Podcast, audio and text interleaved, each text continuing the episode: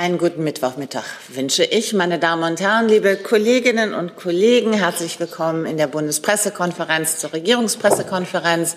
Ich begrüße Regierungssprecher Steffen Hebestreit. Ich begrüße die Sprecherinnen und Sprecher der Ministerien. Und am Mittwoch starten wir wie immer mit einem Bericht aus dem Kabinett. Ja, guten Tag auch von mir. Zwei aktive Teile habe ich. Die Bundesregierung hat heute die Fortsetzung der Beteiligung bewaffneter deutscher Streitkräfte an der United Nations Interim Force in Libanon, kurz UNIFIL, sowie die Fortsetzung der Beteiligung bewaffneter deutscher Streitkräfte an der EU geführten in Bosnien und Herzegowina mit dem schönen Abkürzel EUFOR Altea beschlossen. Sie leitet dem Bundestag die entsprechenden Anträge zu. Beide Einsätze sollen bis 30. Juni 2024 verlängert werden. Deutschland ist unverändert daran interessiert, einen dauerhaften Frieden und die Stabilität im Nahen Osten nachhaltig zu fördern.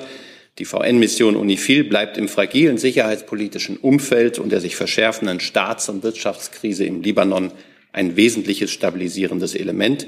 Der deutsche militärische Beitrag für UNIFIL soll weiterhin die Beteiligung mit einer seegehenden Einheit, also für uns Zivilisten, ich gehe von Schiffen aus, am UNIFIL Flottenverband mit Personal im UNIFIL Hauptquartier sowie bei der Ausbildung der libanesischen Marine umfassen. Es können unverändert bis zu 300 Soldatinnen und Soldaten eingesetzt werden. Und mit Blick auf den, das zweite Mandat mit der Fortsetzung der Beteiligung an Euphor Altea unterstreicht die Bundesregierung ihr fortwährendes Engagement für Sicherheit und Stabilität im westlichen Balkan, ebenso wie ihre Unterstützung für die Reformen, die für den Annäherungsprozess Bosnien-Herzegowinas an die Europäische Union notwendig sind. Zentrale Aufgabe der Mission ist die Unterstützung der weiterhin andauernden und bisher erfolgreichen Umsetzung des Daytons Friedensabkommen, welches den Bosnienkrieg 1995 beendete. Vor dem Hintergrund innenpolitischer Spannungen in Bosnien und Herzegowina ist das deutsche Engagement ein klares Bekenntnis zur nachhaltigen Stabilisierung der Region. Die Operation bleibt als Garant für Stabilität im Land essentiell. Es können unverändert bis zu 50 Soldatinnen und Soldaten eingesetzt werden. Des Weiteren hat das Kabinett heute in mehreren Punkten eine Änderung des Düngerechtes beschlossen. Die Bundesregierung will damit den Wasserschutz weiter voranbringen. In einigen Regionen Deutschlands gefährden Überdüngung und Nitratbelastung unsere natürlichen Ressourcen und führen zu hohen Kosten bei der Trinkwasseraufbereitung. Zum einen schafft das geänderte Düngerecht die Grundlage, um die sogenannte Stoffstrombilanzverordnung zu optimieren. Die Verordnung macht Nährstoffflüsse in landwirtschaftlichen Betrieben transparent und überprüfbar. Ziel ist ein nachhaltigerer, und ressourcenschonender Umgang mit Nährstoffen. Des Weiteren führt die Bundesregierung ein bundesweites Düngemonitoring ein. Damit wird überprüfbar werden, wie wirksam die geltenden Düngeregeln sind. Zudem wird eine europäische Verordnung in nationales Recht umgesetzt. Sie sorgt dafür, dass nur sichere und wirksame Düngeprodukte aus der Europäischen Union in den Verkehr gelangen. Soweit mein knapper Bericht aus dem Kabinett. Gibt es Fragen dazu? Herr Jung? kann Weiß. Ja. nicht sehen. Vielleicht, vielleicht kurz zu Unifil, Herr Kollatz, äh, weil der Hebestreit meinte, bis zu 300 Soldaten sind einsetzbar. Wie viele sind dann aktuell im Libanon bzw. auf See? Ähm, derzeit haben wir bei ähm, Unifil etwa 50 Menschen im Einsatz. Äh, was war der Höchststand in den letzten Jahren? Also da bitte ich Sie, ähm, auf die Seiten des Einsatzführungskommandos zu schauen. Ich meine, die führen da Bilanz, ansonsten müsste ich das nochmal nachreichen. Okay. Zu Bosnien, äh, ich würde zu Kosovo fragen wollen, das ist ja gleich nebenan. Könnten wir das machen? Frau Vorsitzende? Ja. Äh, Im Kosovo gab es ja ähm, massive Ausschreitungen, unter anderem sind 25 NATO-Peacekeeping-Soldaten äh, äh ähm, unter anderem in äh, sogenannten Ausschreitungen äh, verwundet worden. Äh, waren auch Deutsche dabei? Und wie, wie sehen Sie die Lage? Ähm, nein, es waren keine deutschen Soldaten darunter. Ähm, nach meinen Informationen handelt es sich um ungarische und italienische Angehörige von KFOR. Ähm, wir haben uns zur Lage am Montag bereits geäußert als Auswärtiges Amt. Ich darf das einmal kurz wiedergeben. Ähm, wir verurteilen die inakzeptablen gewalttätigen Angriffe im Norden Kosovos heute Nachmittag, bei denen Dutzende von KFOR, NATO-Soldaten sowie mehrere Zivilisten verletzt wurden, auf das Schärfste. Unsere Gedanken sind bei den Verletzten, denen wir eine schnelle Genesung wünschen. Wir fordern die sofortige Einstellung jeglicher Gewalt und aller Handlungen, die zu weiteren Spannungen führen. Eine Deeskalation der Lage ist jetzt dringend erforderlich. Wir rufen Kosovo und Serbien auf, unverzüglich Gespräche zu diesem Zweck aufzunehmen und weiter an der Umsetzung des im Februar und März erzielten Normalisierungsabkommens zu arbeiten, auch im Hinblick auf den serbischen Gemeindeverband. Wir unterstützen den EU-Sonderbeauftragten Miroslav Lajczak voll und ganz in seinen Bemühungen um einen Abbau der Spannungen. Soweit der Wortlaut unseres Statements vom äh, Montagabend. Ähm, ich kann dazu vielleicht noch ergänzend sagen, dass wir dem Kommandanten von KFOR, Generalmajor Ristuccia, für seine besonnene Führung der Operation und den NATO-Alliierten und Partnern, die vor Ort im Norden Kosovos im Einsatz sind, sehr, sehr dankbar sind. Insbesondere den Kontingenten aus Italien und Ungarn, die hier zum Einsatz gekommen sind. Das zeigt, wie wichtig und entscheidend der fortgesetzte Einsatz von KFOR ist, um bei plötzlicher Lageverschärfung gemäß dem Mandat des UN-Sicherheitsrats äh, zu Frieden und Sicherheit beitragen zu können. Äh, dazu vielleicht auch noch der Hinweis, dass der Sondergesandte der Bundesregierung für die Länder des westlichen Balkans, Manuel Sarrazin, bereits am Samstag im Lichte der sich abzeichnenden Spannungen äh, in den Kosovo, äh, nach Kosovo gereist war. Ähm, und äh, selbstverständlich unterstützt die Bundesregierung auch weiterhin nachdrücklich alle Bemühungen, unter anderem durch den EU-Sonderbeauftragten Leitschak, um eine Lösung dieser Spannung. Zusatz zu Kosovo? Haben Sie äh, Gründe für diese Eskalation? Also was sind die Gründe aus Sicht der Bundesregierung? Ja, ähm, ich habe gerade gesagt, dass äh, wir die ähm, eine Deeskalation der Lage für dringend erforderlich halten. Ich glaube, zum, zum Hergang zu der, ähm, de, zur politischen Situation, äh, die äh, in diese Ausschreitung geführt hat, hat es in den letzten Tagen ähm, eine ganz intensive Berichterstattung gegeben. Ähm, ich werde jetzt darauf verzichten, das aus Sicht der Bundesregierung ähm, zu bewerten. Aus unserer Sicht ist es ganz entscheidend, dass alle jetzt ihrer Verantwortung nachkommen, ähm, zu einem Abbau dieser Spannungen beizutragen. Ähm, und ich habe ja auch gerade gesagt, äh, worin das besteht, nämlich äh, in der Umsetzung des äh, Normalisierungsabkommens, das im Februar und März ähm, erzielt wurde. Und dazu gehört eben auch die Frage des serbischen Gemeindeverbands. Herr Jung, ich hätte noch eine Nachreichung zu Unifil. Es sind derzeit 70 Menschen tatsächlich, nicht 50. Und es waren 150. Die Reduzierung liegt daran, dass wir derzeit die seegehende Einheit, also die Korvette, ähm, nicht im Einsatz haben, weil die ähm, technisch bedingt in der Werft ist. Ähm, wenn die dann wieder zurück im Einsatz ist, werden es wieder 150 sein. Hey Leute, politischer Journalismus muss nicht kommerziell oder öffentlich-rechtlich sein. Podcasts müssen nicht durch grässliche Werbung finanziert sein. Jung Naiv ist der beste Beweis dafür. Damit das so bleibt, unterstützt uns einfach finanziell. Danke vorab und jetzt geht's weiter. Herr Rinke zu Kosovo. Ja, eine Frage an Herrn Hebestreit. Äh, stimmt es, dass der Kanzler morgen am Rande der europäischen politischen Gemeinschaft zusammen mit Herrn äh, Macron mit äh, den Regierungschefs oder Präsidenten von Serbien und Kosovo zusammentrifft? Das ist geplant. Sie wissen, dass morgen der, ähm, die europäische politische Gemeinschaft zusammentritt in Chisinau. Das ist alles noch unter größten organisatorischen Herausforderungen zu stemmen. 47 Staats- und Regierungschefs werden dort gemeinsam zusammenkommen. Aber es ist geplant, gemeinsam mit Emmanuel Macron dieses Treffen zu machen. Das hat es auch in der Vergangenheit schon mehrfach gegeben, auch im Übrigen beim ersten Treffen der Europäischen Politischen Gemeinschaft im Herbst in Prag. So Kurze Nachfrage, äh, nur um ganz sicher zu gehen. Also Kosovo wird daran teilnehmen an dem Treffen. Das war ja anders als beim Europarat. Da sind Sie ja nicht Mitglied. Äh, sind Sie morgen vor Ort? So ist die Planung, ja. Sie waren auch Mitglied, also waren auch schon Teilnehmer beim ersten Treffen der EPG. Herr Kollege, bitte. Ähm, ja, sehen Sie die Vorfälle jetzt in Kosovo ähm, für einen Rückschlag der, äh, der Umse für die Umsetzung des Normalisierungsprozesses? Ich habe ja gesagt, für wie besorgniserregend wir diese Entwicklung halten und ähm, dass wir uns jetzt sehr intensiv bemühen, auf allen Ebenen, wie das auch der Regierungssprecher gerade äh, deutlich gemacht hat, ähm, hier für eine ähm, Auflösung dieser Spannungen zu sorgen oder dazu beizutragen, ähm, zeigt ja, dass wir ähm, das eben nicht als Schritt in die richtige Richtung bewerten. Herr Jessen. Sie haben ja darauf hingewiesen, dass über die Ursachen der Zusammenstöße oder äh, gewaltsamen Auseinandersetzungen berichtet, pardon, berichtet wurde. Äh, Ursache war ja wohl wesentlich, dass an den Wahlen sich die ethnischen Serben im Kosovo nicht beteiligt haben, sodass dadurch dann eben nur albanische Amtsinhaber ähm, eingesetzt wurden. Äh, wie kommt man aus deutscher Sicht aus dieser Situation raus? Müssen Wahlen wiederholt werden? Ähm, und plädieren Sie dann dafür, appellieren Sie an die Serben, sich an den Wahlen zu beteiligen? Oder wie sieht der Ausweg aus, den Deutschland favorisiert?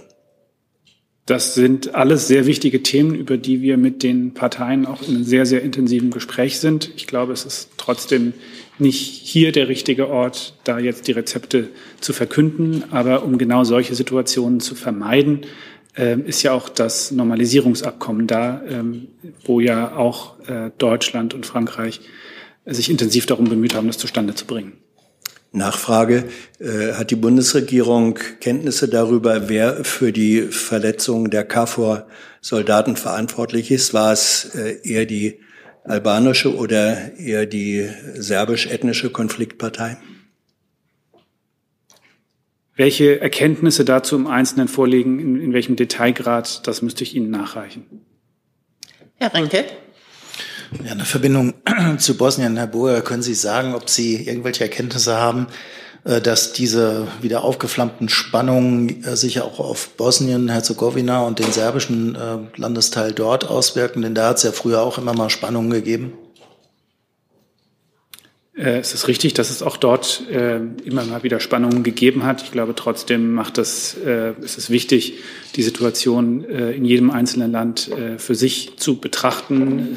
Die Dynamik, die es in den letzten Tagen in diesen Gemeinden im Norden Kosovos gegeben hat, äh, haben sich eben aus einer ähm, ganz lokalen Situation ergeben, wie das ja sich in der Berichterstattung auch wiederfindet. Äh, das hat jetzt keine unmittelbare äh, Entsprechung in, in Bosnien-Herzegowina und trotzdem halten wir es nach wie vor für notwendig, uns auch dort zu engagieren für Stabilität und für die Umsetzung des Dayton-Abkommens. Deswegen ja heute auch im Kabinett äh, der Beschluss zur Fortsetzung unserer Beteiligung an der Mission Altea. Zusatz, Herr Rinke? Nein. Dann bleiben wir beim Auswärtigen Amt und wechseln das Land.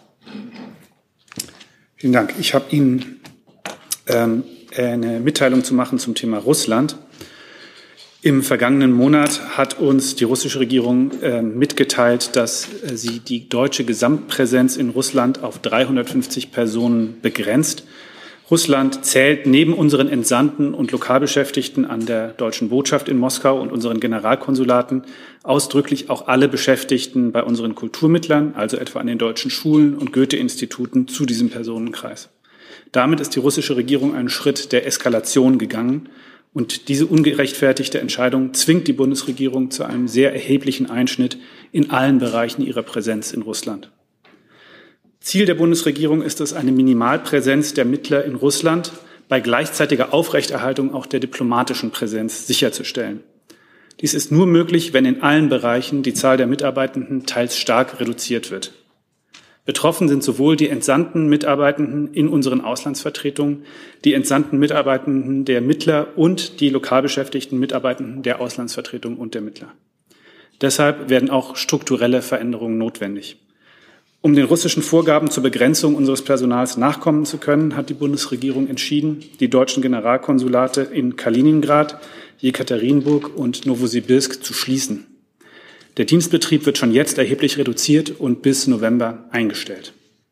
Die Botschaft Moskau und das Generalkonsulat in St. Petersburg werden aufrechterhalten. Für die russische Präsenz in Deutschland gilt unsere Entscheidung reziprok um, für eine, um eine Ausgewogenheit der beiderseitigen Präsenzen sowohl personell als auch strukturell sicherzustellen. Darum haben wir entschieden, die Zustimmung zum Betrieb von vier der fünf in Deutschland betriebenen russischen Generalkonsulate zu entziehen. Dies wurde dem russischen Außenministerium heute mitgeteilt und Russland aufgefordert, die Abwicklung der vier Generalkonsulate in der Bundesrepublik Deutschland umgehend zu veranlassen und bis spätestens zum 31.12.2023 abzuschließen. Aus Sicht der Bundesregierung ist mit der nun hergestellten personellen und strukturellen Parität der Präsenzen diese Thematik abgeschlossen. In diesem Zusammenhang möchte ich noch einmal betonen, unabhängig von der einseitig durch die russische Regierung fixierten Begrenzung der deutschen Gesamtpräsenz in, Deut in Russland ist die im April erfolgte Ausreise einer bestimmten Anzahl entsandter Mitarbeiterinnen und Mitarbeiter russischer diplomatischer und konsularischer Vertretungen in Deutschland zu sehen. Wie von dieser Stelle schon einmal erläutert, waren diese Personen Tätigkeiten nachgegangen, die den, die den Wiener Übereinkommen über diplomatische und konsularische Beziehungen widersprechen. Die Ausreiseaufforderung war daher angesichts der von diesem Personal ausgehenden Gefährdung der inneren Sicherheit und für unsere Interessen alternativlos. Die russische Seite hatte daraufhin die gleiche Anzahl an Mitarbeiterinnen und Mitarbeiter deutscher diplomatischer und konsularischer Einrichtungen zur Ausreise aufgefordert, die sich nichts haben zu Schulden kommen lassen. Mit diesem Schritt mussten wir rechnen, auch wenn wir ihn nicht für gerechtfertigt halten. Zusätzlich, und hierin liegt der aktuell eskalatorische Schritt der russischen Seite, hat Russland jedoch die erwähnte Obergrenze verhängt. Und auch diese Maßnahme halten wir nicht für gerechtfertigt, mussten wir jedoch auch im Interesse des Schutzes der Bediensteten bei den deutschen Auslandsvertretungen und den Kulturmittelorganisationen nachkommen. Vielen Dank. Herr Jörgwe? Mich würde interessieren, in welchen Städten äh, wird, äh, werden die russischen Konsulate geschlossen und ob ähm, auch Deutschland die Zahl der äh, russischen Vertreter in Deutschland auf 350 begrenzen wird. Vielleicht noch zusätzlich eine Frage zum russischen Haus in Berlin. Also Russland wird es weiterhin gestattet, reziprok zu unserer Präsenz in Russland die russische Botschaft in Berlin und ein weiteres Generalkonsulat zu unterhalten. Die anderen Generalkonsulate sind bis zum 31. Dezember zu schließen. Ähm, wie das konkret umzusetzen ist, dazu sind wir mit der russischen Seite im Gespräch. Äh, ich habe dazu heute von dieser Stelle keine weiteren Informationen mitzuteilen. Wenn Sie ins Mikrofon sprechen, dann ist uns allen geholfen. Dankeschön. Ja, ob die Obergrenze äh, von 350 auch äh, im Gespräch ist, dass auch ähm, die Zahl der Russen in Deutschland, russischen Vertreter in Deutschland auf 350 begrenzt wird. Wie gesagt, ich habe dazu jetzt keine weiteren Maßnahmen zu verkünden. Herr Jordans. Und das wären auch meine Fragen gewesen, also ob diese 350 auch die, die Maßgabe ist an Russland. Also ähm, vielleicht dazu wiederhole ich nochmal einen Satz, den ich vorher gesagt habe dass ähm, durch diesen Schritt, den ich gerade angekündigt habe, aus unserer Sicht die personelle und strukturelle Parität hergestellt ist. Herr Wild? Ja, Christian Wild, NTV, RTL. Ähm, mich interessiert, wie viele Mitarbeitenden hatten Sie denn vorher in Russland? Sie sagen jetzt Obergrenze 350. Was bedeutet das? Hatten Sie vorher äh, das Doppelte oder geben Sie vielleicht ein paar Zahlen? Und wie viele russische Bedienstete sind in Deutschland insgesamt? Und welche Konsulate, russische Konsulate werden in Deutschland von der Schließung betroffen sein? Danke. Ja, ich bitte um Verständnis, dass ich äh, mehr Informationen über die Zahl unserer Bediensteten hier aus äh, grundsätzlichen Erwägungen nicht mitteile. Ähm, das erfolgt insbesondere mit Blick auf den Schutz der Betroffenen. Ähm, und ähm, die Frage, welche russischen Konsulate, Generalkonsulate betroffen sind, hatte Ihr Kollege ja auch gerade schon gestellt. Äh, ich kann dazu im Moment nichts weiter mitteilen, außer dass äh, der russischen Seite weiterhin der Betrieb der russischen Botschaft hier in Berlin und eines weiteren Generalkonsulats gestattet wird. Kurze Nachfrage. Ähm, können Sie denn was sagen, wie viel russische Bedienstete momentan insgesamt in Deutschland tätig sind? Sie wollen ja mit Rücksicht auf den Schutz der Deutschen nichts sagen zu den Zahlen in Russland, aber umgekehrt, wie viele Russen sind hier tätig für die Regierung? Auch dazu werde ich jetzt hier keine Angaben machen. Herr Kollege? Äh, wie viele Botschaften äh, oder wie viele äh, Konsulate betreibt Russland in Deutschland? Also ich habe das vorhin nicht mit. Derzeit fünf. Mhm. Und vier werden dann. Richtig. Herr Jessen? Ist der Prozess rückgängig zu machen und wenn ja, in welchem Verfahren?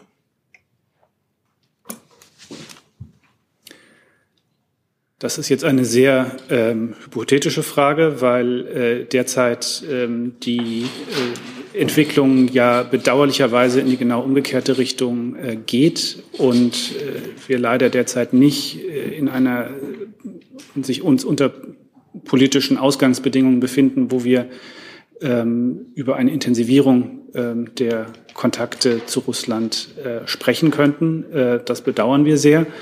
Ähm, das ist aber die Folge des Handelns der russischen Regierung. Und ähm, das, das förmliche Verfahren, äh, um ein neues Generalkonsulat beispielsweise in einem anderen Land zu errichten, ist im Wiedereinkommen über die konsularischen Beziehungen festgelegt. Äh, das erfordert letztlich, dass sich beide Staaten äh, miteinander vereinbaren, dass der Empfangsstaat äh, zustimmt, dass der Entsendestaat eine neue konsularische Präsenz im Empfangsstaat errichtet. Ähm, wie gesagt, das ist ein, äh, ein förmliches Verfahren, ähm, über das es internationale ähm, äh, Konventionen gibt und die, das auch beiden Seiten bekannt ist. Aber im Moment, äh, wie gesagt, befinden wir uns bedauerlicherweise in einer Situation, äh, wo wir ähm, über eine Reduktion unserer Präsenz sprechen müssen.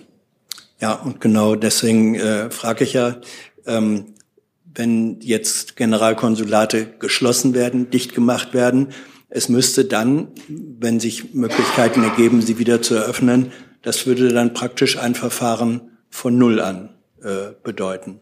Man tut so, als sei noch gar keins da gewesen und müsste dann sagen, wir planen, würden gerne und seid ihr einverstanden. Ist das so? Oder könnte man äh, sagen, im gegenseitigen Einvernehmen zu einem geeigneten Zeitpunkt, wir machen diese Schließungen, wenn man so in einem vereinfachten Verfahren wieder rückgängig und eröffnen die Generalkonsulate wieder. Die Struktur, die Substanz, letztlich auch das Personal war ja vorhanden. Ehrlich gesagt, das ist jetzt etwas spekulativ. Ähm, meine Vermutung wäre, der formale Schritt, die äh, sagen, förmliche, ähm, die förmliche Zustimmung zum, äh, zur Errichtung, zum Betrieb einer solchen Vertretung wiederherzustellen, wäre im Zweifelsfall der kleinere äh, praktische Schritt gegenüber all dem, was administrativ, organisatorisch, logistisch, ähm, bautechnisch mit sowas verbunden ist. Aber wie gesagt, im Moment sind wir leider nicht in der Situation, dass wir ähm, darüber sprechen, sondern im Moment äh, sind wir leider gezwungen, äh, über eine Schließung von Vertretungen zu sprechen. Herr Lange?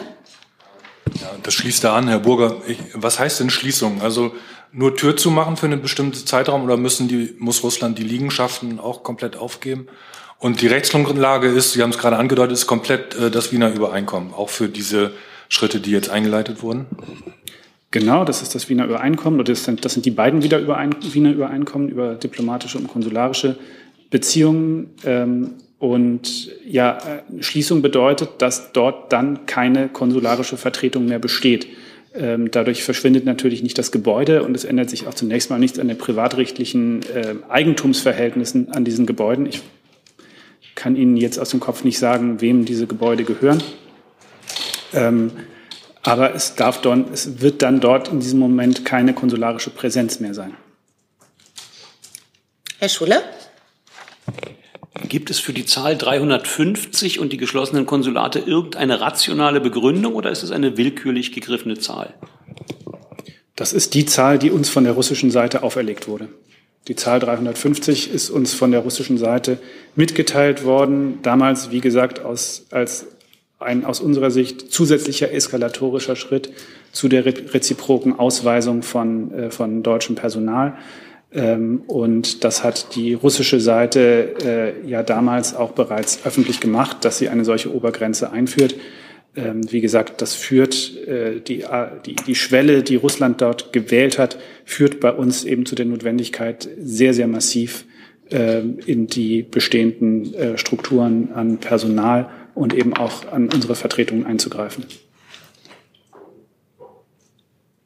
Herr Delfs?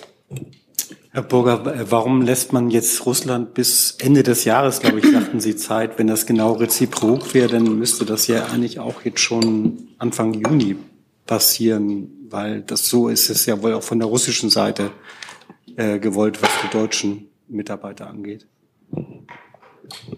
Ich habe Ihnen ja gesagt, dass der Dienstbetrieb an unseren Generalkonsulaten ähm, die wir schließen, also in Kaliningrad, Jekaterinburg und Novosibirsk, bis November eingestellt wird. Ähm, und äh, dementsprechend haben wir uns entschieden, der russischen Seite für die Schließung ihrer Konsulate in Deutschland auch Zeit bis zum Jahresende einzuräumen.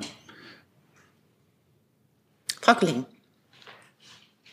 Ja, Charlotte Potz, ähm, nochmal zu den 350. Was können Sie denn mit so vielen Wenn Mitarbeitern? auch Sie ins Mikro sprechen. Entschuldigung. Danke. 350. Was können Sie denn ähm, mit so vielen Mitarbeitern noch bewirken? Heißt das zum Beispiel, dass das Goethe-Institut in Russland komplett schließen wird? Sie wissen ja möglicherweise, dass es ohnehin schon ähm, sehr einschränkende restriktive Maßnahmen der russischen Seite gegen das Goethe-Institut gegeben hat in Form von Kontensperrungen, sodass die Arbeitsfähigkeit insbesondere des Goethe-Instituts ähm, sowieso äh, schon massiv äh, in Frage gestellt war. Ähm, aber es ist in der Tat so, ähm, wie ich gerade gesagt habe, dass wir für die Kulturmittler äh, nur noch eine Minimalpräsenz aufrechterhalten können und zugleich weiterhin die ähm, diplomatische Präsenz in Russland aufrechterhalten möchten. Herr Kollege? Mithausler für Table. Ähm, Habe ich das richtig verstanden, dass ähm, nicht die Anzahl der Konsulate äh, beschränkt wurde, sondern nur die Anzahl der Mitarbeiter, Sie aber in Deutschland die Anzahl der Konsulate beschränken, also nicht reziprok handeln, richtig? Ähm, jein. Ähm, richtig ist, dass wir ähm, die, dass wir durch die russische Begrenzung unseres Personals, durch die von Russland äh, einseitig verhängte Personalobergrenze gezwungen sind, ähm, drei unserer Generalkonsulate äh, in Russland zu schließen, also nur noch zwei diplomatische und konsularische Vertretungen in Russland ähm, geöffnet zu halten. Und ähm, als reziproke Maßnahme ähm, erlegen wir nun eben der russischen Seite auf, ebenfalls die Zahl ihrer Vertretungen in Deutschland auf zwei zu reduzieren. Eine Nachfrage. Das würde aber bedeuten, dass zur Wiedereröffnung der deutschen Konsulate keine neuen Anträge gestellt werden müssten, die russische Seite dies aber in Deutschland tun müsste. Das ist mir jetzt zu theoretisch. Naja, es geht um Konsulate. Es ist nichts Unerhebliches. Nein, es ist nur eine völlig hypothetische Frage, weil wir, wie gesagt, gerade nicht über die Wiedereröffnung sprechen, sondern wir sprechen über die Schließung. Und unter welchen Bedingungen eine Wiedereröffnung vorstellbar wäre, wie gesagt, davon sind wir im Moment weit entfernt. Und deswegen, glaube ich, lässt sich die Frage, so wie Sie sie gestellt haben, im Moment nicht seriös beantworten. Weil, äh, sagen, unter welchen Bedingungen man überhaupt über eine Wiedereröffnung sprechen könnte, davon sind wir im Moment eben weit entfernt. Herr Jappe. Ja, Herr Bürger, äh, also es bleibt ja das Konsulat in St. Petersburg, habe ich so verstanden. Ja? Richtig. Äh, jetzt äh, die Frage, welche Auswirkungen haben, haben denn die Schließungen der deutschen Konsulate in diesen drei Städten für die Visavergabe? Bleibt es beim Plan, ab, ab morgen, ab 1. Juni, die Visa-Antragsannahme bei diesen, wie heißt das, Visametrik, glaube ich, Zentren in diesen Städten? Also bleibt es bei diesem Plan, dass es auch für die Leute, die ein Visum nach Deutschland brauchen, eigentlich nichts ändert, bis auf das, dass es länger dauert. Ähm, ob es länger dauert, kann ich Ihnen gar nicht sagen, aber es ist in der Tat so, dass die äh, Visa-Antragsannahme ausgelagert ist an externe Dienstleister ähm, und äh, die bleiben bestehen. Nur die Bearbeitung der Visa-Anträge wird verlagert von den anderen Generalkonsulaten äh, nach Moskau. Herr Jordans? Herr Burger, wenn Sie ähm, von diesen unmittelbaren Maßnahmen äh, noch mal einen Schritt zurücktreten, äh, was sagt das denn über den Stand der, der deutsch-russischen Beziehungen, diplomatisch, kulturell, wirtschaftlich, ähm, sofern sie überhaupt noch bestehen? Ich meine, gab es schon mal seit 45 so eine Situation mit Moskau? Also ich tue mich mit den historischen Vergleichen jetzt schwer. Ich überblicke das auch nicht äh, aus dem Stegreif, aber äh, natürlich sind die Beziehungen zu Russland seit seinem Überfall auf die Ukraine, seit diesem Bruch des Völkerrechts, seit diesem Angriff auf die europäische Friedensordnung äh, massiv belastet. Und das zeigt sich ja in allen Bereichen unserer Beziehungen. Ähm, ich habe ja gerade auch schon ausgeführt, dass die Arbeit unserer Kulturmittler, unter anderem des Goethe-Instituts, ohnehin in Russland in letzter Zeit massivsten äh, Einschränkungen äh, unterlegt, unterliegt. Ähm, und ähm, selbstverständlich führt ähm, der russische Angriffskrieg gegen die Ukraine auch in ganz vielen anderen Bereichen äh, dazu, dass Aktivitäten, Austauschformate, ähm, gemeinsame Projekte, die wir vor drei, vier Jahren noch für sinnvoll gehalten haben und an denen wir gerne mit Russland gearbeitet hätten, dass dafür heute einfach jegliche Grundlage fehlt. Und insofern ist es bedauerlich, dass wir heute über eine solche Reduktion von diplomatischen und konsularischen Präsenzen äh, sprechen müssen. Aber es ist das Verhalten der russischen Seite, was uns in diese Situation gebracht hat. Und äh, wir ähm, stehen vor der Aufgabe als Bundesregierung, die Interessen Deutschlands ähm, hier zu vertreten und darauf zu achten, dass es in diesen Beziehungen und eben auch mit Blick auf die konsularische und diplomatische Präsenz eine Ausgewogenheit gibt, eine echte und äh, nicht nur auf dem Papier. Nachfrage, gibt es, ähm, haben Sie noch genügend ähm, Personal dort, um etwaige ähm, äh, Beziehungen äh, oder Diskussionen über den Verlauf des Krieges und die Beendigung des Krieges in der Ukraine führen zu können? Oder wird das davon auch beeinträchtigt? Wie gesagt, unser Ziel ist, die diplomatische Präsenz in Russland aufrechtzuerhalten.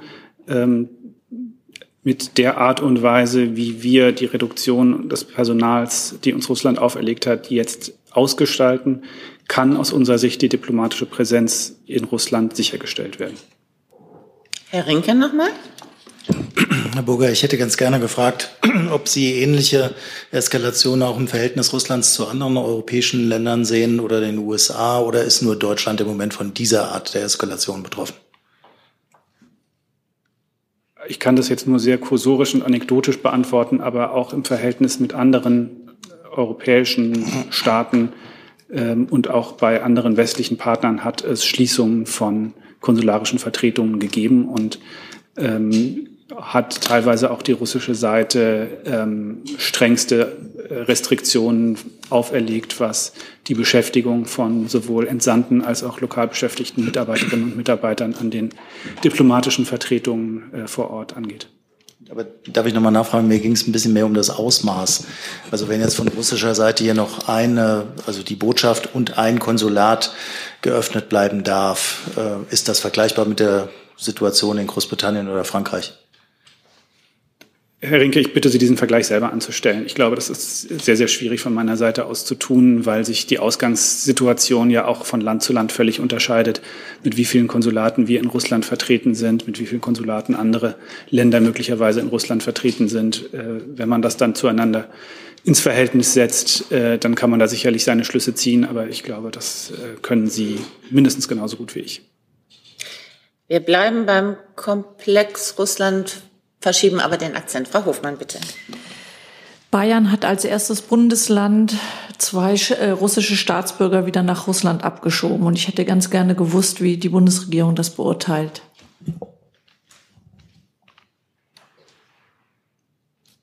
Mir liegen dazu keine Informationen vor. Genau, das beurteilen wir von hier aus erstmal nicht, weil für Abschiebungen die Länder zuständig sind. Äh, das ist nach dem Aufenthaltsgesetz Sache der Länder, Abschiebungen vorzunehmen. Und deswegen würde ich Sie bitten, sich an die bayerischen Behörden dazu zu wenden. Zusatz, Zusatz es gibt aber ja Richtlinien seitens des BAMF. Und es gab äh, auch hier schon die Aussage, dass man mit Abschiebungen aufgrund der Rekrutierungsfrage in Russland zurückhaltend sein wolle kann ja nur abschieben, äh, wenn ein Asylgesuch final abgelehnt wurde. Und dazu, dagegen besteht selbstverständlich auch Rechtsschutz vor den Gerichten in Deutschland. Und nur wenn ein solches Verfahren abgeschlossen ist, finden auch Abschiebungen statt. Das kann ich sozusagen so generell sagen. Das ist dem natürlich vorgelagert. Und zu dem konkreten Fall müssen sich bitte an die bayerischen Behörden wenden. Herr Kollege? Nochmal kurz zurück zu den Konsulaten, wenn das geht. Ähm, Herr Hebestreit, äh, wie bewertet denn der Bundeskanzler diesen doch ziemlich starken Schritt und ähm, gibt es Pläne oder aktuell Vorhaben, wieder mal mit Präsident Putin zu telefonieren oder sowas?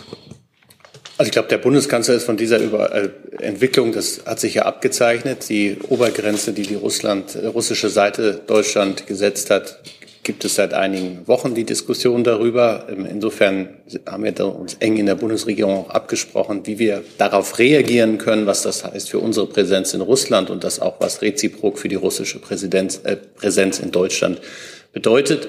Zur zweiten Teil Ihrer Frage. Ähm, der Bundeskanzler hat, ich glaube, das letzte Mal Anfang Dezember mit dem russischen Präsidenten telefoniert und hat in den letzten Äußerungen dazu in den letzten Wochen immer wieder gesagt, er werde das auch wieder tun, aber konkretere Planungen oder Zeitpunkte sind mir zum gegenwärtigen Zeitpunkt nicht bekannt. Herr Jappe. Ja, ein anderes Thema, aber auch zu Russland, Herr Hebestreit. Wie bewertet Auch Sie möchte ich bitten, ein bisschen näher ans Mikro. Okay. Wie bewertet denn die Bundesregierung und der Bundeskanzler den gestrigen Drohnenangriff auf die russische Hauptstadt und eventuell auch die Attacken auf das russische Kernland äh, in Krasnodar und anderen Gebieten? Ich glaube, der gestrige Tag hat vor allem sehr heftige Drohnenangriffe und Raketenangriffe auf Kiew erlebt. Ähm, der Bundeskanzler hat gestern mit dem ukrainischen Staatspräsidenten telefoniert, hat sich da auch nochmal erläutern lassen. Ähm, das waren mit die heftigsten Angriffe, die es auf Kiew gegeben hat. Ähm, die Luftverteidigung ähm, hat dort gut gearbeitet und reagiert. Allerdings hat es auch Schäden gegeben und das wissen Sie. Ähm, und ansonsten ist das, haben wir keine eigenen Erkenntnisse darüber, über ähm, die Drohneneinschläge, die es in Moskau oder über Moskau gegeben haben soll. Ähm, grundsätzlich ist es so, dass ähm, es die Möglichkeit oder die, die, dass das Völkerrecht vorsieht, dass ein Land sich verteidigt und Verteidigung gegen den Angriff des, äh, der russischen Streitkräfte auf die Ukraine ähm, ist legitim. Allerdings ähm, hat der Bundeskanzler auch immer wieder deutlich gemacht, was den Einsatz deutscher Waffen angeht. Ähm, die sind dafür da, die ukrainisch, das ukrainische Territorium zu verteidigen. Aber das bedeutet im Umkehrschluss, dass Sie äh, die Angriffe der Ukrainer auf das russische Kernland äh, für legitim halten. Mit ukrainischen Waffen jetzt. Ich habe nicht den eigentlichen Angriff, äh, sondern ich habe das Völkerrecht herangeführt. Und das Völkerrecht hält solche Angriffe für legitim, ja. Dann wechseln wir das Thema und kommen zum Wolf. Herr Richter. Vielen Dank. Tatsächlich eine Spezialistenfrage an die Ministerien für Landwirtschaft und ähm, Umwelt. Morgen beginnt ja die Dialoggruppe Wolf und es gibt jetzt Forderungen, dass man nicht nur einzelne Tiere, sondern ganze Rudel abschießt und wir hätten gerne eine Stellungnahme dazu. Ich mal an. Ähm, danke für Ihre Frage. Vielleicht lassen Sie mich kurz erst was sagen zum, äh, zur Dialogreihe Wolf die, wie Sie richtig sagten, äh, morgen mit ihrer Auftaktveranstaltung beginnt. Ziel dieser Veranstaltungsreihe ist es, den Dialog mit weidetierhaltenden und Naturschutzverbänden zum Wolf zu intensivieren, zu einer Versachlichung der Diskussion beizutragen und die zusätzlichen Herausforderungen durch die Rückkehr des Wolfes für die Weidewirtschaft zu bewältigen. Die äh, morgige Auftaktveranstaltung betrifft jetzt das Monitoring, die Erfassung und die Entwicklung der Wolfspopulation. Es ähm, sind aber, wie der Name ja schon sagt, eine Reihe, Veranstaltungsreihe, weitere Veranstaltungen geplant und ähm, dabei sollen weitere Aspekte diskutiert werden, wie der Herdenschutz und Probleme der Weidetierhalter sowie der Umgang mit äh, problematischen Wölfen. Und ähm, Genau, es gibt dazu auch ein Zitat der Ministerin. Ähm, wenn Ihnen das nicht vorliegen sollte, dann lassen wir Ihnen das natürlich gerne zukommen. Jetzt speziell zu Ihrer Frage. Äh, eine Regulierung der Wolfsbestände ist vor dem Hintergrund des Schutzstatus des Wolfes und des Gefährdungsstatus der deutschen Population nicht möglich.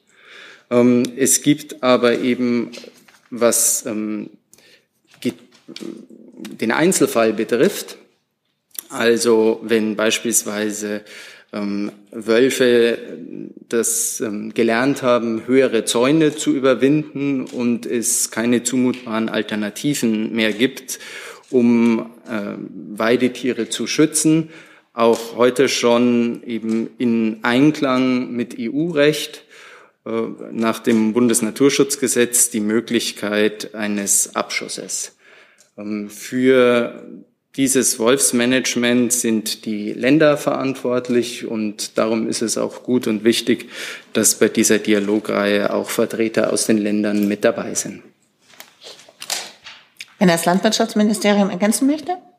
Ich kann da kaum was ergänzen. Für uns steht natürlich im Mittelpunkt, dass eine Weidehaltung, die sehr tiergerecht ist und auch für die Artenvielfalt was tut, weiter möglich ist. Dazu sind wir im Austausch. Der Dialog wird dazu beitragen. Und auch mit den Ländern sind wir gut im Austausch. Und genau, das Weitere, den Weiteren würde ich auch erstmal nicht vorweggreifen an der Stelle. Alles, was die äh, Richtlinien angeht, was die äh, Bestände der Wölfe angeht, hat der Kollege bereits vorgetragen. Dankeschön. Frau Bisker dazu? Äh, ja, Herr Zimmermann, Sie haben ja eben schon angesprochen, dass es möglich ist, schon jetzt Wölfe abzuschießen aus den Bundesländern. Zuletzt aus Niedersachsen kam aber der Hinweis, dass die Regelungen, die es dazu gibt, im Grunde überhaupt nicht praxistauglich sind. Sie werden als sehr bürokratisch beschrieben und äh, sehr auf das einzelne Tier bezogen, was es de facto, so die Haltung von Niedersachsen, im Grunde unmöglich macht, äh, Tiere angemessen zu entnehmen. Haben Sie als Bundesumweltministerium da den Ansatz oder wollen Sie diese Regelungen entbürokratisieren und praxisnäher gestalten? Also ähm, vor dem Hintergrund dessen, dass wir morgen die Auftaktveranstaltung der Dialogreihe haben, äh, möchte ich mich jetzt nicht, ähm, möchte ich der nicht vorgreifen. Ähm, es geht uns darum und der Ministerin darum, im Austausch mit den Betroffenen praktikable Lösungen zu finden. Das ist äh, unstrittig, aber genauso gilt eben auch, dass der Wolf eine streng geschützte Art ist und wie ich schon gesagt habe, bestimmte Maßnahmen zur Regulierung daher einfach unzulässig sind.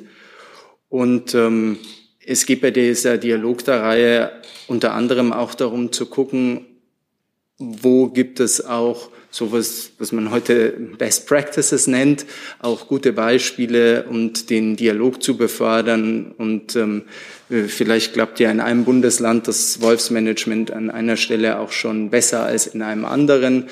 Ähm, aber Ziel ist es tatsächlich, ähm, zu diskutieren, sachlich, ähm, um praktikable Lösungen zu finden. Ich verstehe, dass Sie der Veranstaltung nicht vorgreifen wollen und dennoch sagt ja die Umweltministerin in dem Statement, was Sie angesprochen haben, ähm, dass die Entnahme möglich sei und diese Möglichkeit sollte verstärkt genutzt werden. Dann werden Sie ja sicherlich auch eine Vorstellung haben, wie man diese Möglichkeit stärker nutzbar machen kann.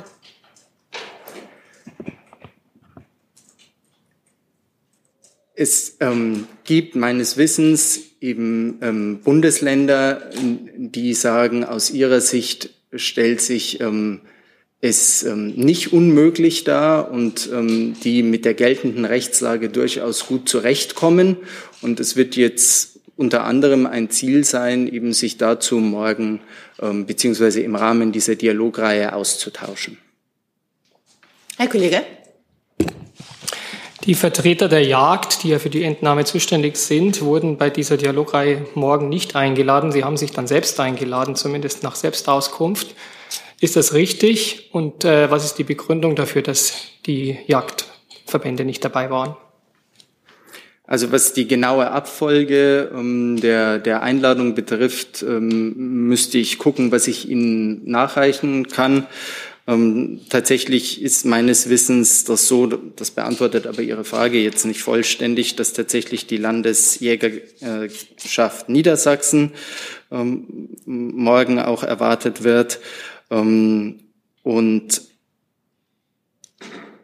es ist ja auch so, dass ähm, die morgige Veranstaltung jetzt ähm, vor allem sich mit äh, dem erstmal mit dem Auftaktthema Monitoring Erfassung und Entwicklung befasst.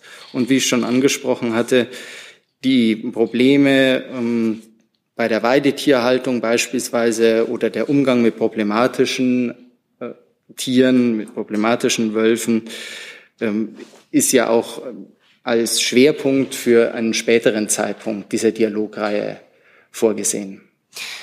Ein Wolf, der entnommen werden äh, soll, muss ja genetisch nachweisbar sein. Hält die Bundesministerin das für eine praktikable Lösung? So ein Wolf läuft ja nicht mit dem, äh, also mit so einem Nummernschild oder einem DNA-Code durch die Gegend.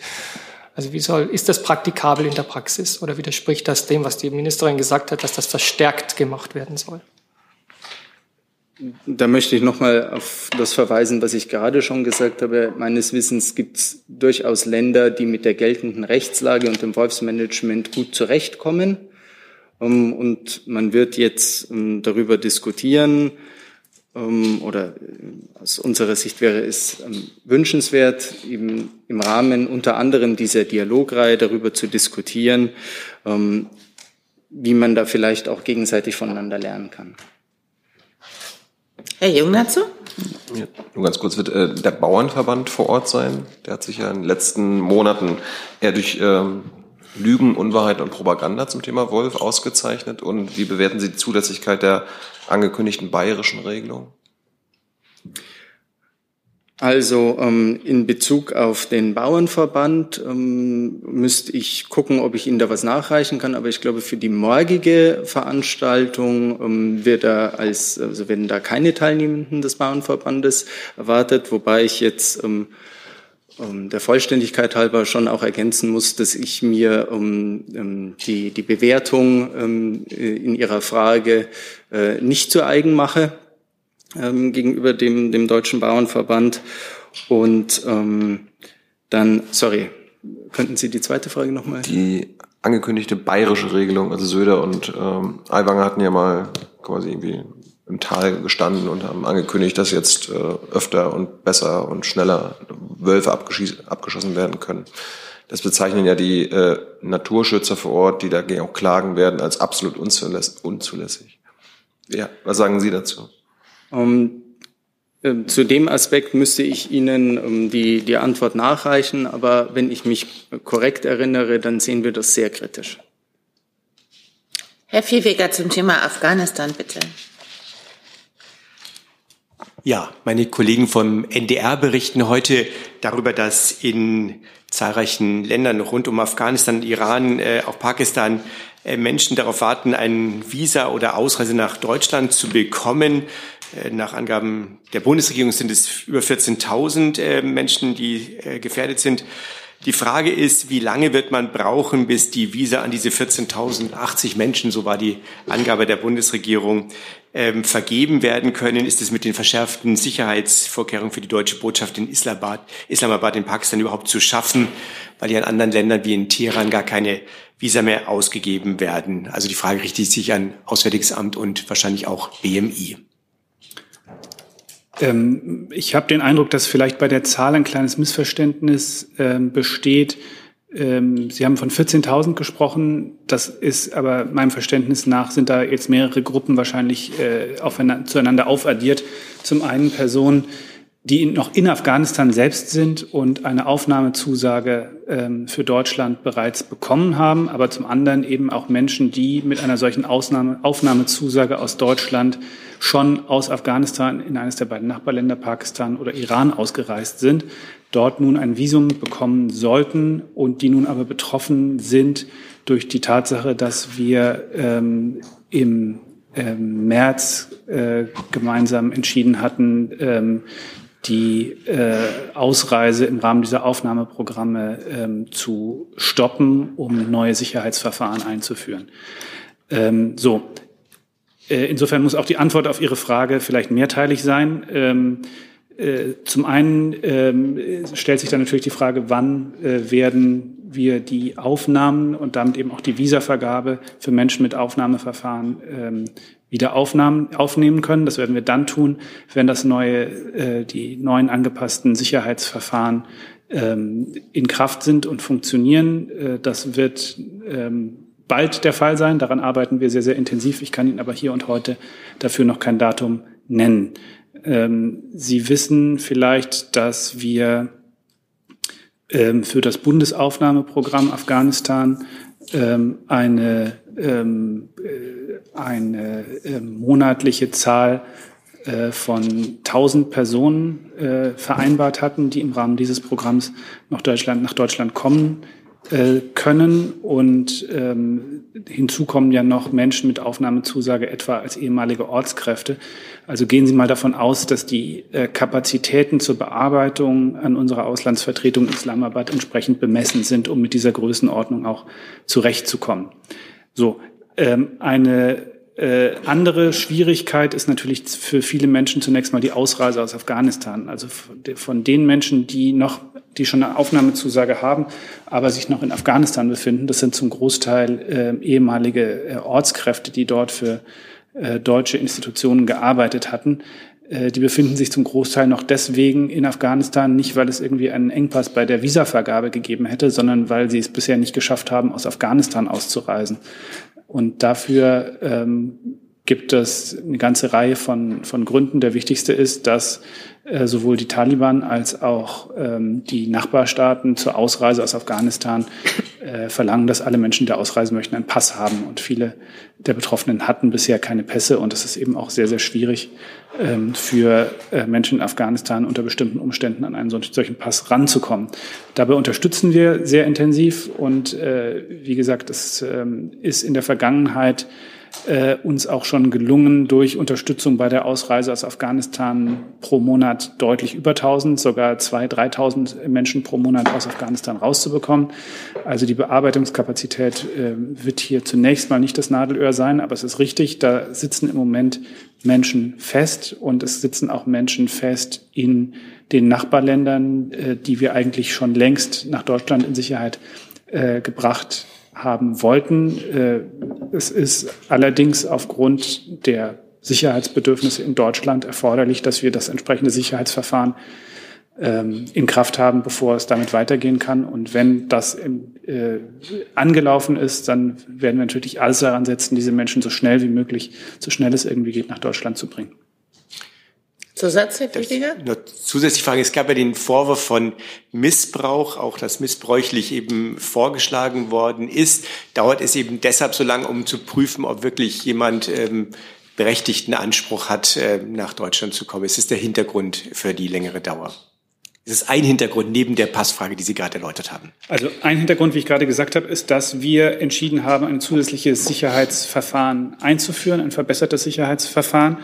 Äh, und der Hintergrund ist dafür in der Tat, dass es Hinweise gab, einzelne Hinweise auf Missbrauchsversuche. Ähm, nach unserem derzeitigen Kenntnisstand sind all diese Missbrauchsversuche im Visa-Verfahren erkannt und unterbunden worden.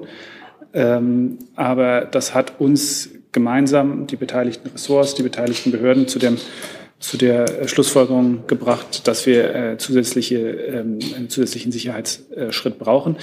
Das einzuführen ist mit einem gewissen Aufwand verbunden. Das führt jetzt äh, für diese Menschen zu einer Verzögerung. Aber wie gesagt, wenn das Verfahren einmal aufgebaut ist, gehen wir davon aus, dass wir auch wieder eine entsprechend hohe Bearbeitungskapazität äh, vor Ort sicherstellen können, damit Menschen dann auch zügig in Sicherheit kommen können. Und ja, natürlich ist es so, dass in einem Visumverfahren äh, jede zusätzliche, jeder zusätzliche Prüfschritt äh, mit äh, einer zusätzlichen Bearbeitungsdauer verbunden ist.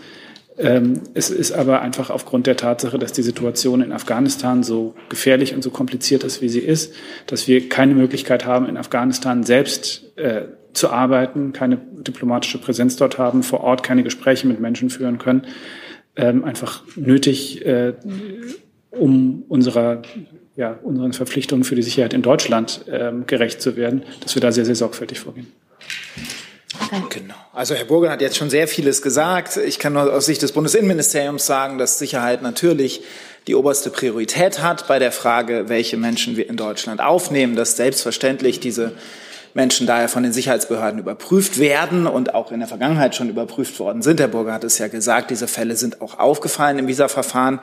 Aber trotzdem ist es natürlich so, wenn Missbrauchsrisiken bestehen und erkannt werden, dass man sie abstellen muss und dass wir deswegen zusätzliche Schleifen, zusätzliche Sicherheitsmechanismen einführen. Das sind insbesondere sehr detaillierte Interviews mit den äh, jeweiligen Personen, um sie noch genauer dann auch äh, checken zu können durch die Sicherheitsbehörden. Und sobald das eingeführt ist, ähm, können die Ausreisen dann wieder erfolgen. Herr Witt mit einem neuen Thema, bitte.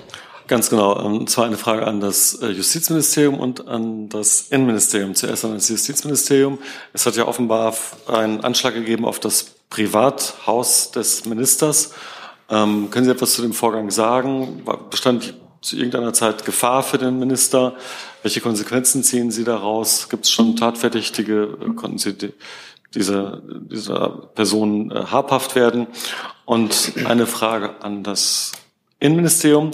Ähm, hinter der Tat oder zu dieser Tat bekannt hatten sich offensichtlich sogenannte radikale Transaktivisten. Ähm, ist Ihnen da diese Szene bekannt? Liegen da noch andere Straftaten vor?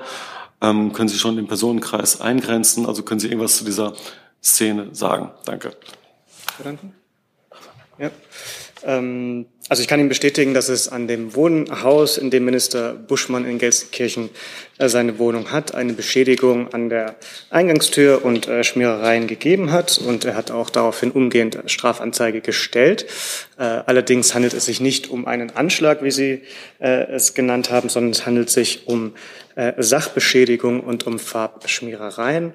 Und in dem Zusammenhang möchte ich Sie auch auf die Pressemitteilung der Polizei Gelsenkirchen hinweisen.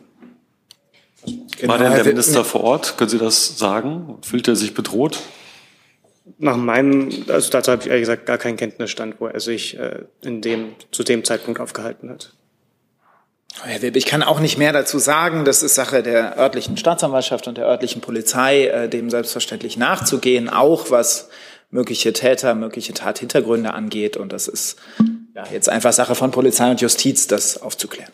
Ja, aber es gibt ja ein Bekennerschreiben. Also ist das das erste dieser Art von dieser Gruppe? Ist etwas zur Gruppe bekannt? Aber das wäre ja eine Frage zu den konkreten Ermittlungen und da möchte ich wirklich an die Ermittlungsbehörden verweisen. Das ist nichts, was wir jetzt von hier aus kommentieren können. Tut mir leid. Herr Jung mit einem neuen Thema.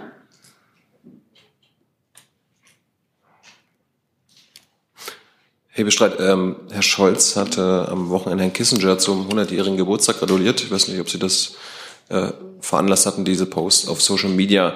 Äh, da gab es ja äh, große Kritik daran, weil er ihn äh, einseitig als Friedensnobelpreisträger bezeichnet hat. Dabei gilt Kissinger in weiten Teilen der Welt als Kriegsverbrecher. Er ist ja unter anderem hauptverantwortlich für die Ausweitung des Vietnamkriegs und ähm, Bombenteppiche auf Laos und Kambodscha. Laut Human Rights Watch war Kissinger für direkt für 350.000 tote Zivilisten in Laos und 600.000 600 tote Zivilisten in Kambodscha äh, verantwortlich und Kissinger hat sich dafür auch nie ansatzweise entschuldigt. Ähm, blendet der Kanzler die nachgewiesenen Handlungen und Taten von Herrn Kissinger aus, wenn er ihn einseitig als Friedensnobelpreisträger bezeichnet? Der Bundeskanzler hat Henry Kissinger zu seinem 100. Geburtstag gratuliert und hat ihn gewürdigt für die Verdienste, für die er gewürdigt gehört. Und zum 100. Geburtstag, finde ich, gehört sich das auch so alle Insinuierungen, die Sie einerseits anbringen, auch die Kritik ist ihm natürlich nicht verborgen, ist niemandem verborgen geblieben und gleichzeitig ist das etwas, was zu einem Geburtstagsgruß gemeinhin nicht unbedingt dazugehört. Wenn Sie das anders sehen, können Sie es auch anders handhaben. Also hat der Kanzler, äh, dem, dem sind diese Taten von Herrn Kissinger bekannt und dass er als in weiten Teilen gerade in Asien als Kriegsverbrecher gilt. Ich sage jetzt das, was ich hier sehr ungern sage. Ich bleibe bei dem, was ich Ihnen eben gesagt habe und habe dem nichts hinzuzufügen. Herr Jordans dazu? Ja. Bitte.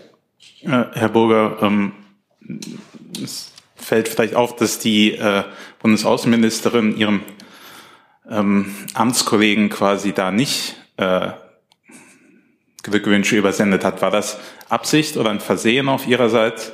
Ähm, Herr Kissinger wird ja manchmal als der Forrest Gump der Kriegsverbrechen bezeichnet, weil überall, wo in den 60er und 70er Jahren Kriegsverbrechen begangen wurden, er irgendwie seine Finger im Spiel hatte. Also Herr Hebestreit hat ja gesagt, das ist der Bundesregierung ja bewusst. Also der Amtskollege von äh, Außenministerin Baerbock heißt Tony Blinken. Äh, Henry Kissinger war meines, war meines, Wissens auch nie Außenminister der Vereinigten Staaten. Doch. War er? Ah, pardon. Dann äh, sehen Sie, dann sehen Sie, wie äh, ungeeignet ich bin, diese historische Einordnung hier äh, vorzunehmen. Ähm, ich, äh, mir wäre nicht bewusst, dass es ein solches Glückwunschschreiben der Außenministerin gegeben hätte. Ich kann aber auch das, die Existenz oder Nicht-Existenz eines solchen Schreibens hier für Sie nicht weiter äh, interpretieren. Ein neues Thema, bitteschön. Genau, die letzte Generation will heute einen offenen Brief an Herrn Hebestreit übrigens äh, an den Bundeskanzler überreichen und fordert darin einen Gesellschaftsrat für Klimafragen, ähm, damit eben der Autofan aus Neubrandenburg, ich zitiere, äh, sich mit der Veganerin aus Freiburg unterhalten kann. Ist es etwas, was Sie für umsetzbar halten, worüber Sie schon mal geredet haben innerhalb der Bundesregierung? Denn dann, so sagt die letzte Generation, würden Sie aufhören zu protestieren. Die Bundesrepublik Deutschland ist eine parlamentarische Demokratie und die Entscheidungen in der Bundesrepublik Deutschland werden im Rahmen der bestehenden ähm, dafür vorgesehenen Gremien geführt. Die Forderung der letzten Generation ist nicht neu. Ähm, und insoweit ist sie auch bekannt und offene Briefe sind offene Briefe, die nehmen wir zur Kenntnis. Herr Schuler, neues Thema bitte.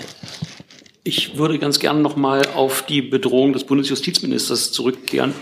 Ähm, mich interessiert, warum eigentlich ähm, diese direkte Bedrohung eines Bundesministers nicht schneller kommuniziert wurde. Und äh, zweite Teilfrage, ähm, könnte es sein, dass die Kritik des Queerbeauftragten an dem Selbstbestimmungsgesetz diese Aktivisten womöglich ermutigt hat, gegen Herrn Buschmann vorzugehen? Zu der zweiten Frage kann ich mich nur so verhalten, dass das Spekulation wäre und ich das deswegen nicht kommentieren kann. Und äh, zu der ersten Frage, wir haben uns dazu verhalten. Ich habe mich ja gerade dazu geäußert. Und sehr spät. Nein, wir haben uns dazu geäußert. Und äh, ich denke, wir haben alles äh, kommuniziert, was es zu kommunizieren gibt. Äh, und die Polizei in Gelsenkirchen hat ja darüber hinaus nun auch weitere Details äh, oder aus Ihrer Sicht weitere äh, Fakten hinzugefügt in Ihrer Pressemitteilung?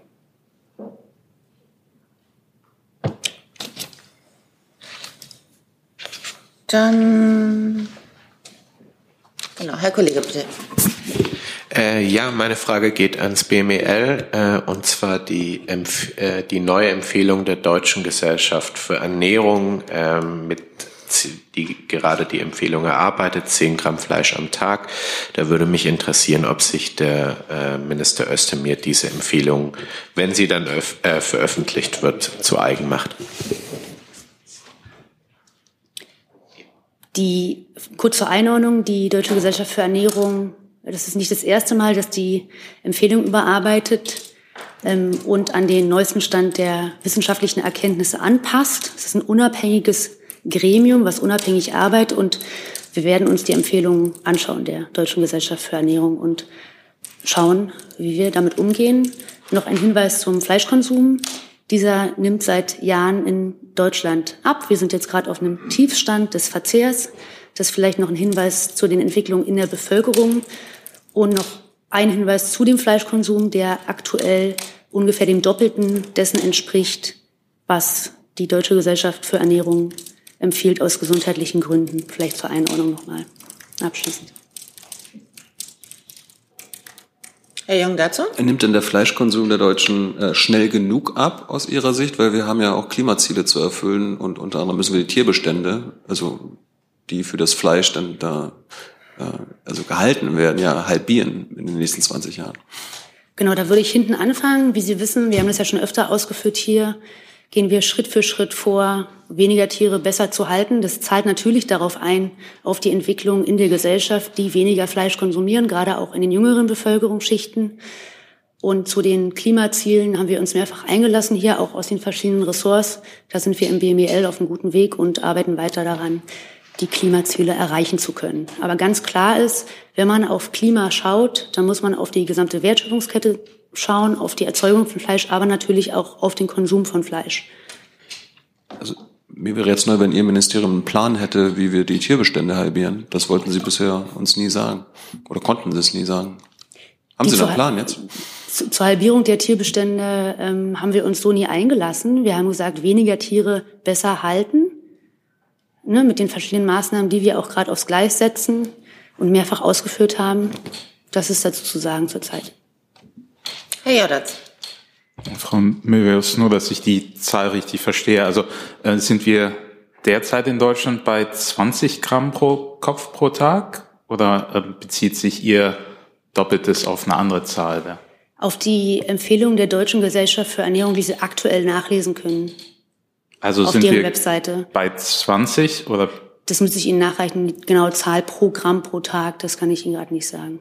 Und, und bezieht sich das jetzt auf den tatsächlichen Konsum oder, weil es wird ja auch viel weggeworfen. Das heißt, also was, was, was die Zahlen benennen, die wir einmal im Jahr veröffentlichen, sind die Verzehrszahlen, ja. Ähm, das eingeschlossen da, und Sie, Sie kennen auch die Zahlen sozusagen zu dem, was verschwendet wird an Lebensmitteln keiner kann Ihnen natürlich in die Küche schauen und äh, sehen, wie viel sozusagen von dem Fleisch, was gekauft wird am Point of Sale, was davon dann verschwendet wird. Ne? Das kann ich, äh, kann ich Ihnen nicht sagen für die einzelnen Bürgerinnen und Bürger. Aber wir sagen auch immer wieder, wir sehen das auch, dass wir in der Lebensmittelverschwendung bei relativ hohen Werten sind, aber das bezieht sich natürlich dann auch auf alle Lebensmittel, die verschwendet werden. Herr Delfs mit einem neuen Thema. Ja, Herr Hebisch, das noch mal ganz kurz zum Thema Russland. Da ist von der, der Wolf irgendwie dazwischen gekommen.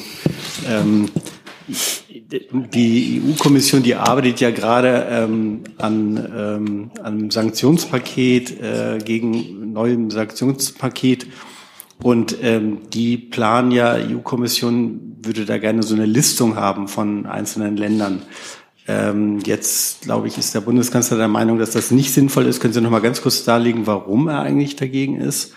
Und äh, ob er optimistisch ist, dass man trotzdem bis zum nächsten EU-Gipfel da äh, noch eine Einigung hinkriegt über ein neues Sanktionspaket.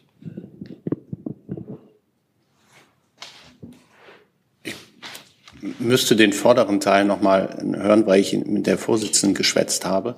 Ähm, ähm, es geht, es geht um, um ein äh, neues Sanktionspaket, wo offenbar die Kommission plant, bei der Umgehung von Sanktionen unter anderem eine Listung von Ländern durch, äh, einzuführen, äh, die dann eben ähm, auch sanktioniert wurden, äh, falls sie die Sanktionen umgehen. Ich glaube, die Gespräche laufen auf europäischer Ebene und dann auch natürlich unter unserer Mitwirkung, aber diese Gespräche laufen eben dort und nicht hier von dieser Bank. Ich bin mir auch nicht sicher, ob ich den Satz, den Sie gerade dem Bundeskanzler in den Mund gelegt haben, von ihm schon gehört habe. Aber wenn das so sein sollte, mag das auch mein Versehen sein, dass ich da nicht aufmerksam genug war, wie eben bei Ihrer Frage. Aber die Gespräche laufen. Es gibt den äh, Gipfel Ende des Monats. Ähm, bis dahin wird es womöglich das nächste Sanktionspaket geben und dann wird man sich auch dieser Frage abschließend ähm, widmen. Ich habe noch fünf Wortmeldungen auf dem Zettel und bitte darum, sich kurz zu fassen. Herr Lange, bitte. Ja, ans Wirtschaftsministerium, Herr Severin, ich hätte gerne gewusst, was, was bei dem gestrigen Treffen zum Gebäudeenergiegesetz herausgekommen ist aus Sicht des Ministeriums. Also gab es Annäherungen und wie geht es weiter? Danke.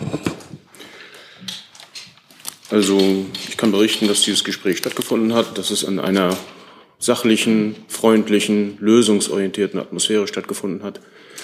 Der neue Staatssekretär hat daran teilgenommen und die Teilnehmer sind daran übereingekommen, jetzt diese Zusammenarbeit fortzusetzen. Die Federführung dafür liegt natürlich bei den Berichterstattern der Fraktionen und ähm, dort wird auch der weitere Zeitablauf und die weitere Planung dann liegen.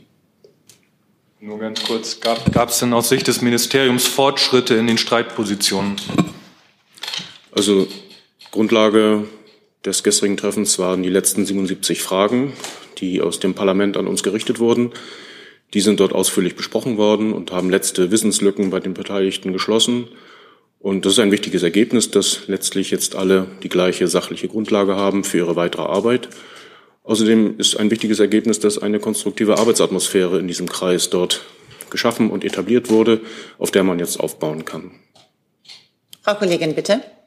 Frau Kollegin, Sie hatten sich gemeldet? Bitte. Aber es ist ein anderes Thema. Ja. Okay. Also der, äh, Dimitra Kiranurdi, Deutsche Welle, griechische Redaktion. Äh, der Bundeskanzler hat mit äh, Präsident äh, Recep Tayyip Erdogan am Montag telefoniert und äh, laut der Pressemitteilung Beide Seiten wollen an einer guten Entwicklung im östlichen Mittelmeer arbeiten. Was wäre für die Bundesregierung eine gute Entwicklung in Bezug auf Griechenland und auf Zypern?